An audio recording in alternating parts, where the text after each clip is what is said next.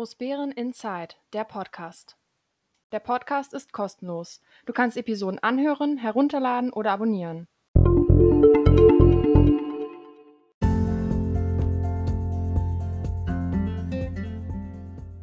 Hallo Großbären, hallo, hier ist Großbären Inside, der Podcast, der etwas andere Nachrichtenkanal über die Gemeinde Großbären und unsere tollen, lieben Ortsteile Heinersdorf, Kleinbären und Diedersdorf.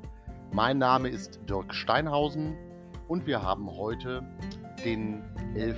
Dezember 2020 und ich habe versucht, wieder ein Programm zusammenzustellen für euch, was ihr hoffentlich dann auch spannend finden werdet. Politisch war die Woche durchaus äh, ambitioniert. Wir hatten einen Bauausschuss, ähm, wir hatten einen äh, Hauptausschuss. Es war, naja, ich will nicht sagen Business as usual, das stimmt natürlich nicht. Jeder Ausschuss hat seinen eigenen Reiz. Ähm, wir haben dann nach wie vor zu kämpfen mit der Corona-Pandemie. Die Ausschüsse finden zum größten Teil in der Netzwerkhalle inzwischen statt, um die Abstandswahrung zu halten, mit Masken und dergleichen mehr okay, das ist jetzt in der Situation so. Äh, es müssen nicht alle Ausschüsse immer stattfinden. Ähm, die Ausschussvorsitzenden sind alle gehalten, es eigentlich so zu machen, dass man durchaus guckt, was ist wirklich notwendig, zumal wenn die Ausschüsse im Regelfall nur beratende Funktionen haben.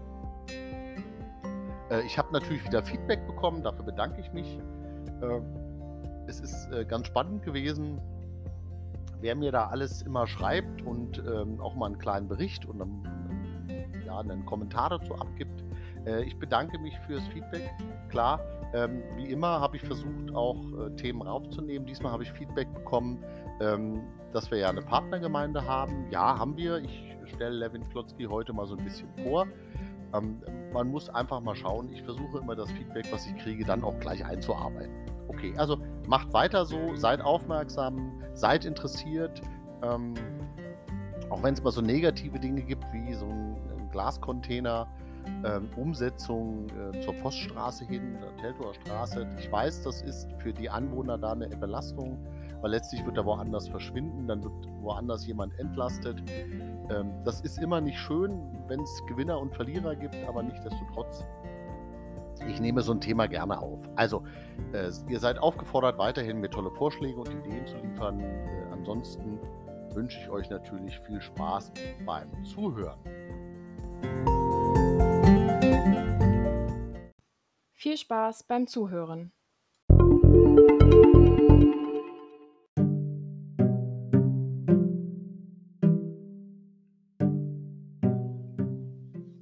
Levin Klotzki, eine Partnergemeinde der Gemeinde Großbären.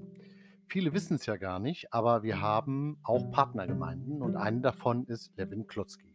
Jetzt wird der geneigte Zuhörer vielleicht denken, ja, Levin was? Wie? Wo sind denn die? Also Levin Klutzki wurde 1938 bis 1945 Hummelstadt genannt und ist ein Dorf in der Woiwodschaft Niederschlesien in Polen. Woiwodschaft ist sowas ähnliches wie Landkreis in Polen. Ähm, die Levin Klotzki liegt ungefähr äh, 31 Kilometer westlich der Kreisstadt äh, Glosko, früher Glatz, an der Europastraße 67. Also sehr nah ähm, an der tschechischen Grenze von Polen aus gesehen. Und sie haben direkt durch den Ort fließt ähm, die sogenannte Schnelle, also das oder auch als Fluss Büstra ist ein Nebenfluss der Mettau. Ähm, Vielleicht mal ein paar einige Eckdaten. Das ist eine sogenannte Landgemeinde, die aus 57 Ortschaften besteht und sie hat ungefähr knapp 2000 Einwohner.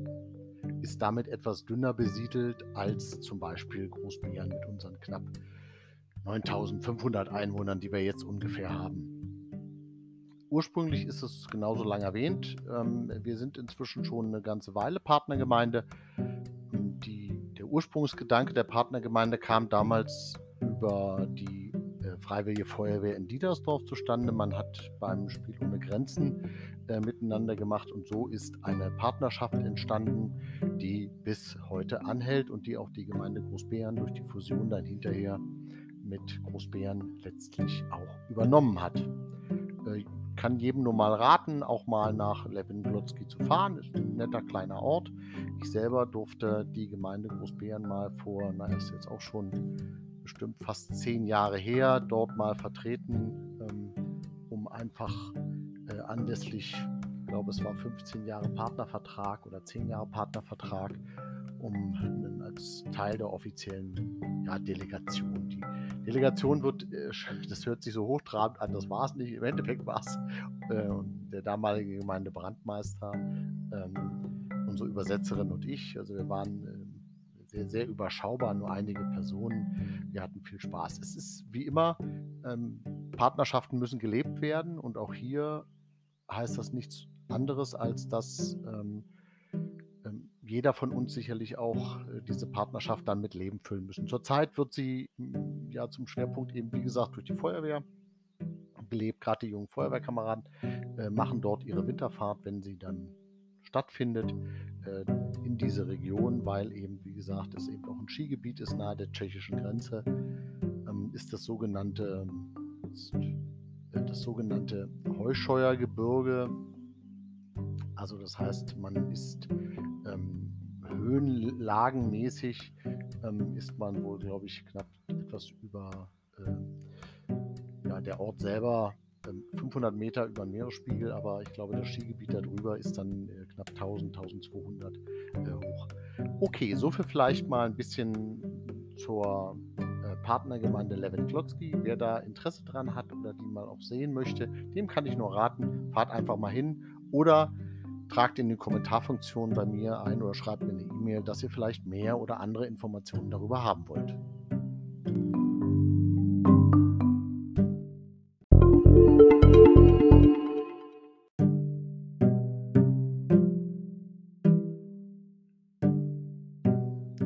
Kreisumlage, wie funktioniert das? Vielleicht haben Sie es oder habt ihr es in den Medien lesen können. Die Stadt Zossen hat gegen den Landkreis Teltow-Fleming jetzt einen ja, bemerkenswerten Vergleich erzielt. Hierbei ging es um die Kreisumlage. Zossen bekommt also von der gezahlten Kreisumlage äh, 2,6 Millionen im Vergleich zurück. Worum geht es da genau? Ganz einfach. Ähm, die Stadt Zossen hat die Bescheide, die sie für die Kreisumlage bekommen haben, im Jahr 2015 und 2016 beklagt und fand sie als nicht angemessen. Da geht es darum, dass der Landkreis äh, die Leistungsfähigkeit der Kommunen so im Blick haben muss, dass er dann die Kreisumlage demzufolge so anpassen muss. Für die Stadt Zossen ging es, wie gesagt, um 28 Millionen Euro. Äh, man wird jetzt ein bisschen Geld davon zurückbekommen, aber dieser Vergleich ist letztlich so gestaltet, dass er eben nur für die Stadt Zossen gilt und nicht für die anderen Kommunen, die ja in ähnlichen Größenordnungen ähm, die Kreisumlage bezahlt haben. Vielleicht mal zur, zur Erkenntnis, was ist das? Na ganz einfach, die Kreise legen für sich fest, um ihren eigenen Finanzbedarf zu sichern, dass die Gemeinden einen gewissen Prozentsatz ihrer Gewerbesteuer abgeben müssen. Das ist zurzeit irgendwie bei 47 Prozent damals gewesen. Es ist jetzt etwas weiter runtergekommen. Ähm, der Landkreis hat schon immer relativ viel, zum Beispiel Kreisumlage von der Gemeinde Großbären bekommen. Wir sind äh, unabhängig von der Größe der Einwohnerschaft ein sehr starker äh, Gewerbesteuerzahler. Also man muss sich so vorstellen, wenn wir als Gemeinde Großbären 8 Millionen an Einnahmen bekommen, dann geben wir dort knapp 4 Millionen im Endeffekt an den Landkreis weiter ab. Ähm, dieses Geld muss aber der Landkreis muss nachweisen, dass er den Finanzbedarf hat. Er hat aber keine anderen großen Einkünfte und demzufolge ähm, ist dann immer das Problem, dass er natürlich Geld von den Kommunen abzieht, weil alles, was der Landkreis sich nicht als Kreisumlage nimmt, kann die Kommune so wie die Gemeinde Großbären, in eigener Verantwortung dann für ihre Zwecke ausgeben. So kommt es eben äh, in den großen Topf des Landkreises. Der hat einen Haushalt von ähm, 250 Millionen ungefähr und äh, dort wird es dann im Endeffekt verarbeitet. Jetzt kann man sagen, das ist ja gar nicht so viel, ne? also 4 Millionen, die Gemeinde Großbären abgibt bei 250 Millionen. Ja doch, es äh, ist dann schon viel, weil die Menge ist ja das eine, also die, die absolute Zahl, aber ähm, es ist für uns als Gemeinde ähm, wir haben ja nur Haushalte um die 12 bis 14 Millionen und wenn wir davon dann Vierer abgeben müssen, dann tut uns das als Gemeinde natürlich weh. Naja, lange Rede, kurzer Sinn. Inzwischen ist es so, dass auch die Stadt Jüterbock, die immer ähm, Einsprüche erhoben hat gegen den Bescheid der Kreisumlage, dass auch die Stadt Jüterbock äh, eben jetzt überlegt, ob sie dagegen gerichtlich vorgeht. Ähm, ich war ja nun lange Jahre im Landkreis aktiv und habe dort im Haushalts- und Finanzausschuss gesessen. Es ist so, dass die Kommunen die Haushaltsplanung des Landkreises frühzeitig bekommen, um dann dazu Stellung zu nehmen. Leider hat die Gemeinde Großbären in den letzten Jahren so gut wie nie Stellung genommen. Wir sind da im Landkreis eher so die Zurückhaltenden, die dann artig brav das Geld bezahlen, was dann da eben auch gefordert wird. Ich würde mir manchmal wünschen, dass wir natürlich auch, ich will nicht sagen, dass wir gleich bis zum Ende klagen müssen, immerhin ging die Klage der Stadt Zossen ähm, ja, bis zum Oberverwaltungsgericht. Und dann ist es ja auch nicht entschieden worden, sondern letztlich gab es jetzt einen Vergleich. Ähm, ich bin nicht der Meinung, dass wir diesen äh, Rechtsweg immer gleich gehen müssen, aber wir sollten zumindest schon mal gucken, dass wir auch dem Landkreis gegenüber klare Position haben, dass wir sagen, ähm, ja, es muss ausreichend Geld auch für die eigenen Wünsche und die eigenen Ziele der Gemeinde Großbären übrig bleiben.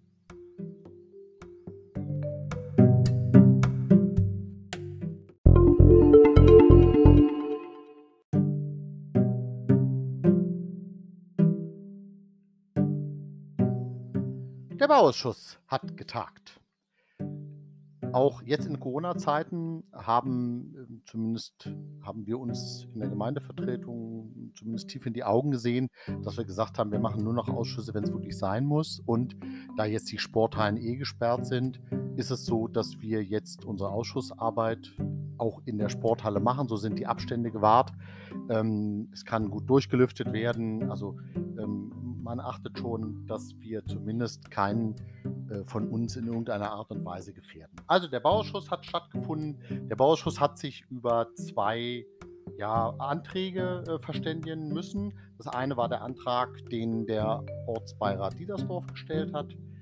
Ähm, und das andere war ein Antrag der Grünen. Ich fange erstmal mit dem Antrag des Ortsbeirates Diedersdorf an. Der Ortsbeirat Diedersdorf möchte ganz gern, dass der B-Plan dahingehend angepasst wird, dass wir die alte Feuerwache ähm, zumindest als Feuerwehrgebäude entwidmen, würde ich mal einfach sagen, obwohl die Wortwahl wahrscheinlich jetzt nicht genau passt.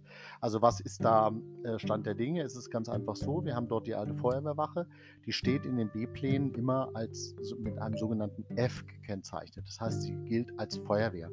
Demzufolge ist dort grundsätzlich nur eine Nutzung durch Feuerwehr oder Feuerwehrähnliche Organisationen möglich. Die Gemeinde hat jetzt ähm, immer Folgendes gemacht. Sie hat das Gebäude die letzten Jahre ähm, mietfrei an, die, an das DRK Großbären-Diedersdorf äh, vermietet. Die haben dort äh, ihr Material eingelagert und äh, haben eben dort auch Sportgruppen drin. Es steht, glaube ich, sogar von ähm, dem stellvertretenden Kreisbrandmeister ähm, das Kommandofahrzeug dort. Also das wird schon in irgendeiner Art und Weise genutzt. So. Das ist alles gut, aber das Gebäude hat insgesamt ein Problem, weil das Gebäude sackt nach hinten hin ab. Das ist jetzt auch schon ein paar Jahre so und die Spalte werden immer größer. Man kann inzwischen den Finger durchstecken. Ähm, man hat dann zwischendurch mal Blomben an die äh, Wände gebracht, die da so absacken ähm, und hat dann festgestellt, dass ja auch die Blomben inzwischen anfangen zu reißen. Und was wir im Ortsbeirat nicht wollten, ist nämlich die Gefahr, dass natürlich auf einmal, äh, wenn das Absacken so weitergeht, dass irgendwann dort eine Sperrung des Gebäudes und zwar äh, ja veranlasst wird. Die kann jederzeit kommen und wenn sie kommt, dann ist sie kurzfristig und dann hätten wir ein Problem, wenn wir dann da keinen Mieter und keinen Nutzer mehr drin hätten, weil das Gebäude dann nicht mehr nutzbar ist, dann hätten wir dort eine, eine, eine Ruine, möchte ich es mal nennen, deren Umbaukosten äh, weit ins Sechsstellige gehen ähm, für ein Gebäude, was eben nur Feuerwehr oder Feuerwehr ähnlich genutzt werden kann. Also hat der Ortsbeirat im Endeffekt ist an das Bauamt bei uns herangetreten und hat einfach mal gefragt, na, was können wir denn tun? Und das Bauamt hat gesagt, na, wir könnten den B-Plan ändern oder wir könnten natürlich versuchen, das Baugenehmigungsverfahren eine Befreiung der Nutzung hinzubekommen und dergleichen mehr. Also sie haben uns so ein paar Sachen aufgegeben. Genau das haben wir jetzt in diesem Antrag, hat der Ortsbeirat dann eingefordert. Ähm, man hat jetzt im Bauausschuss, haben wir uns beschlossen, dass äh, der Ortsbeirat erstmal Vorschläge machen soll, äh, was dort alles reinkommen könnte. Also von Kita, Feuerwehr, Feuerwehrübungsplatz, äh, Jugendclub, ähm, Vereinsheim, irgendwie sowas. Das ist ja alles möglich, weil es ist schon eine sogenannte Fläche für den, ähm, für den Gemeindebedarf. Und demzufolge ist es wahrscheinlich dann leichter, diese Flächenänderung dann auch beim Landkreis durchzusetzen und dieses F da wegzukriegen. Schauen wir mal ab. Wie gesagt, das ist jetzt nur mal vorsorglich, dass wir uns einfach darüber ähm, unterhalten und nachdenken, ähm, damit wir mehr Optionen haben, wenn man wirklich dazu kommt, dass man dieses Gebäude irgendwann sperrt. Und das darum geht's. Wir wollen ganz einfach ein bisschen Gefahrenabwehr schon vorweg betreiben, weil das zeichnet eigentlich vorausschauende Politik dann doch aus.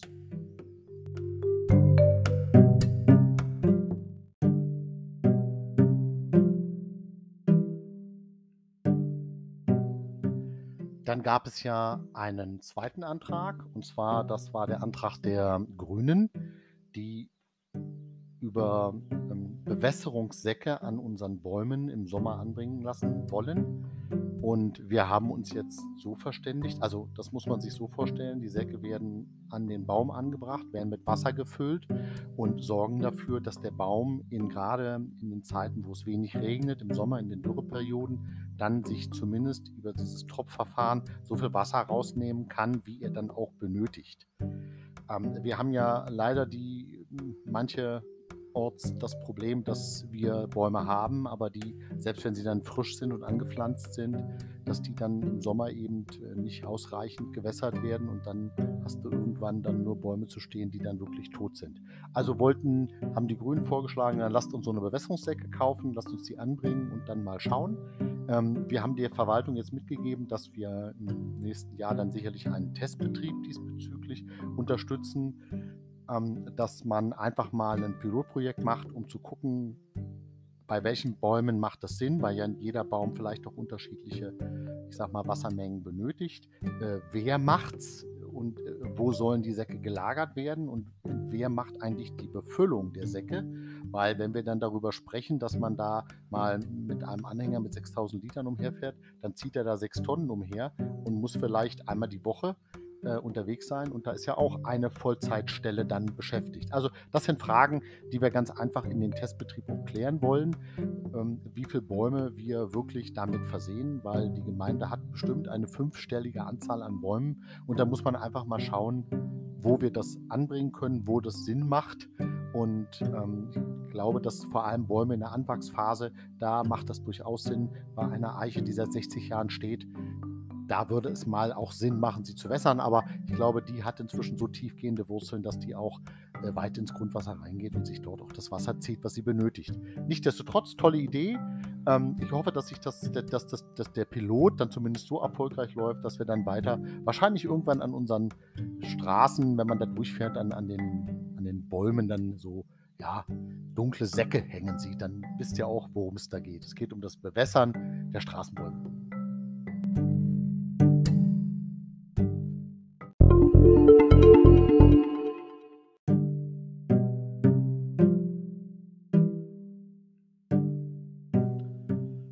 Es gab in dieser Woche noch einen Hauptausschuss.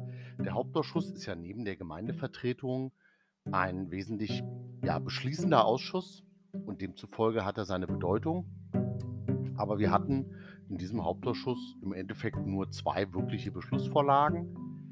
Ähm, nämlich die eine Beschlussvorlage, da ging es um die Erstattung der Kosten für die Sanierung des Kriegerdenkmals in Kleinbären. Das ist eine naja, ich will nicht sagen verzwickte Situation. Ähm, wer die Örtlichkeit kennt, der weiß, dass dieses Denkmal äh, vor der Kirche steht. Äh, früher war das mal Gemeindeland, auch inklusive des Denkmals. Das ist ja ein öffentliches Denkmal. Und irgendwann hat man das Land dann der Kirche übereignet. Das war dann irgendwie letztes Jahrhundert. Und man auf einmal das, Gedenk das Denkmal auf einmal mit. Ähm, so gesehen wird man jetzt, hat der Bürgermeister gesagt, einen Vertrag mit der Kirche machen, dass das Denkmal nach wie vor ja, weil es eine öffentliche Wirkung hat, dann auch ja, von uns betreut wird auch wenn es dann auf Kirchenland steht. Das war die eine wesentliche Beschlussvorlage. Und die andere Beschlussvorlage war eine Ausschreibung der Verpflegungsleistung für die kommunalen Kindertagesstätten. Auch hier gab es in den letzten Jahren ja immer wieder mal, ja, soll ich sagen, Probleme. Äh, Fakt ist ganz einfach, der Vertrag mit dem derzeitigen Caterer ist gekündigt. Es gibt jetzt aufgrund der Größe eine europaweite Ausschreibung. Das heißt, ähm, wenn eine Ausschreibung über einen gewissen Grenzwert ist, in dem Fall sind es irgendwie 250.000 Euro, dann muss europaweit ausgeschrieben werden. Das heißt nichts anderes, als dass ähm, die Ausschreibung, also der Wunsch nach einem neuen Caterer, im Endeffekt in so ein europäisches Datenblatt eingeschrieben wird und dann kann sich eben auch eine Firma aus Portugal oder Griechenland um diese Catering-Sachen äh, ja, bewerben. Das ist ja ein Bewerbungsverfahren, wenn man so möchte. Gibt es Kriterien, die müssen sie erfüllen und dann darf sich da jeder bewerben. Ähm, das sind die beiden Beschlussvorlagen, die es im Hauptausschuss gab. Und dann gab es natürlich noch die Vorstellung des äh, Gefahrenabwehrbedarfsplans der Feuerwehr. Das war ganz spannend. Da hat man so ein bisschen gesehen, ähm, wo die Entwicklung hingeht. Da sind dann auch die möglichen Investitionen, die wir in den Brandschutz als Gemeinde stemmen müssen. Und ähm, wie gesagt, war interessant, war spannend. Äh, wir sind eigentlich gar nicht so schlecht aufgestellt. Wir haben ein bisschen bei ähm, den Gebäuden natürlich zwei, drei Dinge, äh, wo wir einfach ran müssen. Es ist klar, dass die Feuerwehr in Heinersdorf, das ist ja schon, gibt es ja sogar schon Planungsunterlagen zu, dass wir da einen Neubau tätigen. Ähm, langfristig wird, nicht langfristig, nicht mittelfristig werden wir an die Großberner Feuerwehr räumlich rangehen müssen, weil dort die eben auch aus allen Nähten platzt.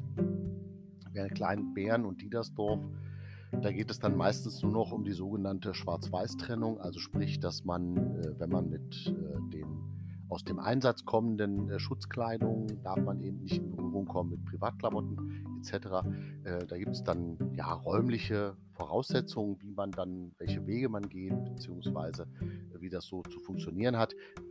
Das ist wie immer im Leben, ne? die ähm, Unfallverhütungsvorschriften, die dann in die Bauleitplanung eingehen von solchen Gebäuden, verändern sich eben. Und demzufolge sind dann Gebäude, die man jetzt vielleicht baut, in zwei, drei Jahren eben nicht mehr, ja, ich will nicht sagen rechtskonform. Rechtskonform sind sie schon, weil sie sind ja nach damaligem Planungsrecht gebaut worden, aber äh, sie sind dann eben nicht mehr neuester Stand der Technik. Das ist einfach leider so.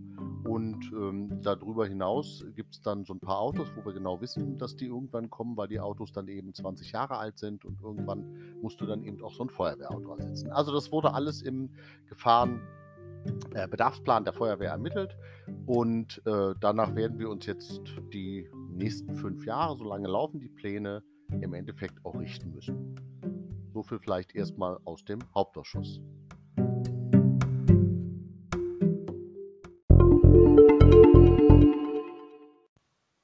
Und Dirk, was hat dich in dieser Woche geärgert?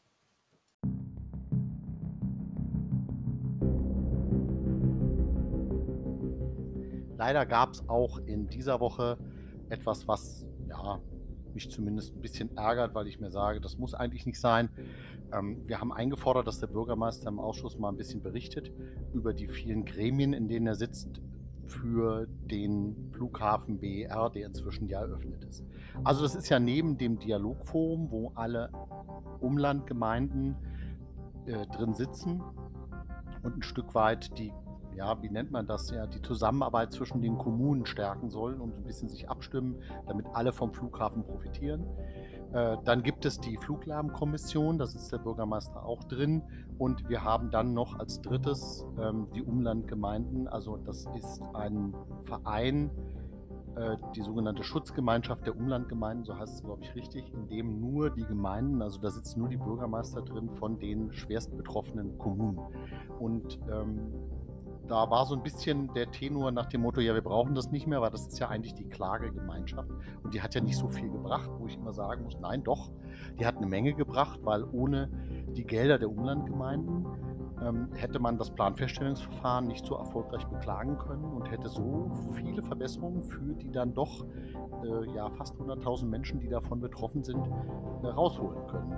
Und wir haben immer, das darf man nicht vergessen, in Großbären, wir haben nach wie vor mit dem Ortsteil Diedersdorf einen betroffenen Ortsteil. Die kriegen auch für die Lärmschutzmaßnahmen letztlich Geld. Und noch sind die Lärmschutzmaßnahmen nicht überall umgesetzt.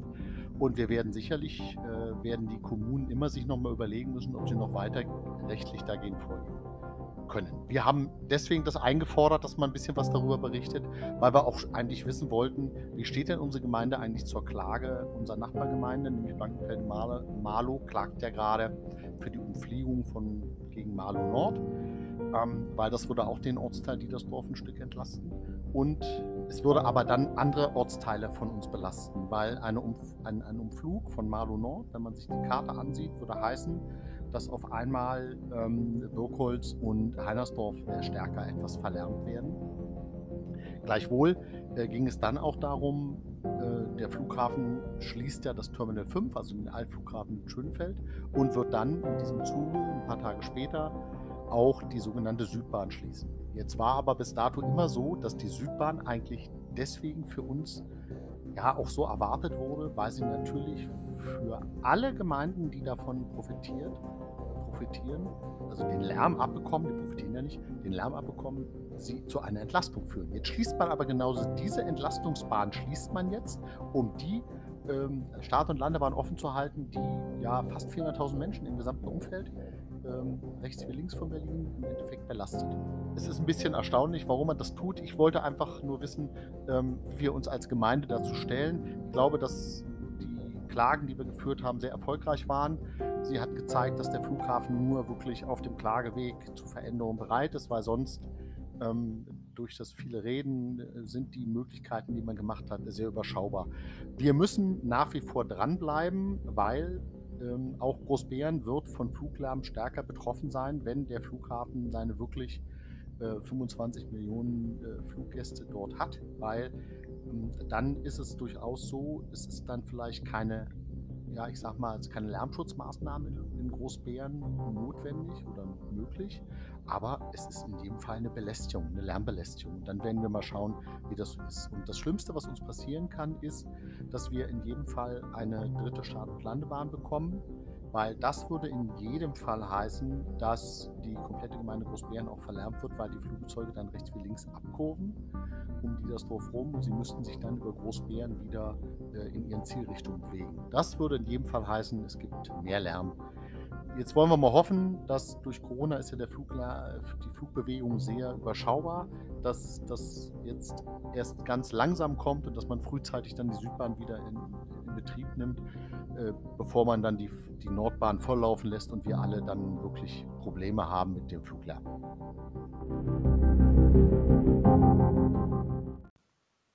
Und Dirk, was hat dich in dieser Woche überrascht?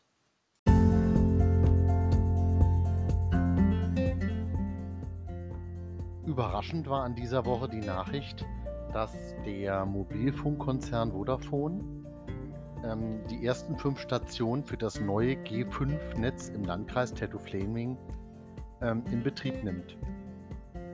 Zunächst werden dadurch alle vorhandenen Antennenstationen äh, nachträglich genutzt und es trifft eben den Landkreis Teltow-Fleming, äh, die Kommunen Trebin, Jüterborg, Luckenwalde, Ludwigsfelde und aber auch zur Überraschung Großbären.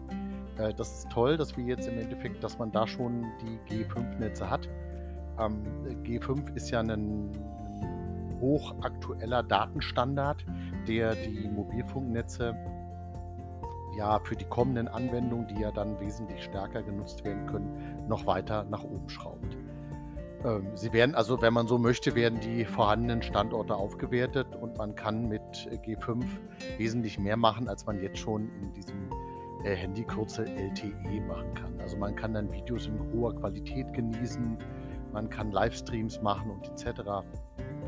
Und perspektivisch wird es dann eben auch sein, die sogenannten selbstfahrenden Autos und sowas alles, die miteinander kommunizieren sollen, werden ja über diesen Standard dann eben auch zukünftig abgewickelt wollen. Das ist schon toll, dass das jetzt auch bei uns in der Gemeinde dann wohl zumindest schon mal die technischen Voraussetzungen geschaffen worden sind.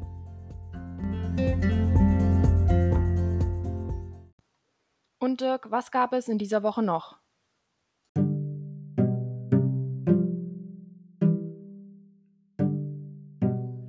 Ja, was gab es noch? Ähm, es gab gerade in den sozialen Medien eine Diskussion über Glascontainer und zwar an der Teltower Straße, Ecke Poststraße. Also mal vielleicht zur Einordnung. Wir haben in der gesamten Gemeinde Großbären sicherlich, egal wo die Glascontainer stehen, immer dieselbe Problematik, dass es um die Glascontainer sehr vermüllt aussieht. Wir haben auch immer die Problematik, äh, dass dort meistens Glasscherben liegen, weil dann immer irgendeiner dann doch mal was zertrümmert, wie auch immer. Jetzt hat man an der Poststraße, Ecke Teltower Straße, eine Fläche ähm, gepflastert, also befestigt, um da dann eben auch Glascontainer hinzustellen. Was wird da genau passieren? Das sind die Glascontainer, die jetzt zurzeit noch auf dem Gutshof stehen. Jetzt möchten wir ja den Gutshof neu gestalten. Dafür stören diese Glascontainer. Da stehen relativ viele. Also wird man diese vielen Glascontainer, die da stehen, jetzt ein Stück weit in der Gemeinde verteilen. Geplant ist allerdings, dass eigentlich die Hauptverteilung äh, der Glascontainer dann vor Edeka Netto dort als sogenannte Unterflurcontainer passiert. Das heißt, man nimmt Boden aus und sie werden dann in den Boden eingelassen. So sieht die Ecke drumherum im Regelfall nicht mehr ganz so schlimm aus. Und langfristig hat der Bürgermeister äh, im letzten Ausschuss uns durchaus gesagt, dass man alle ja, Container versucht schon Richtung Unterflurcontainer weiterzuentwickeln, weil man eben damit weniger Dreck und Müll an den oberen Containerkanten hat. Gleichwohl ist jeder Glascontainer, der irgendwo steht, natürlich für die Anlieger immer auch eine äh, Geräuschbelästigung. Ähm, wir müssen mal abwarten, ob die Stelle Teltower Straße, Poststraße äh, so die richtige ist. Es gab durchaus etwas, naja, zweifelnde Gesichter bei den Gemeindevertretern, als man uns das verkündet hat, dass da eben ein Glascontainer hinkommt, weil man schon natürlich auch das kommende Konfliktpotenzial da sieht. Aber wie gesagt, wir werden jetzt äh, mal sehen. Wir wollen ja den Gutshof freiräumen von den Glascontainern. Dann müssen die irgendwo hin, weil man muss ja nach wie vor irgendwo das Glas abgeben können. Und wir werden deswegen auch neue Standorte überall wahrscheinlich schaffen müssen, ob man das jetzt möchte oder nicht.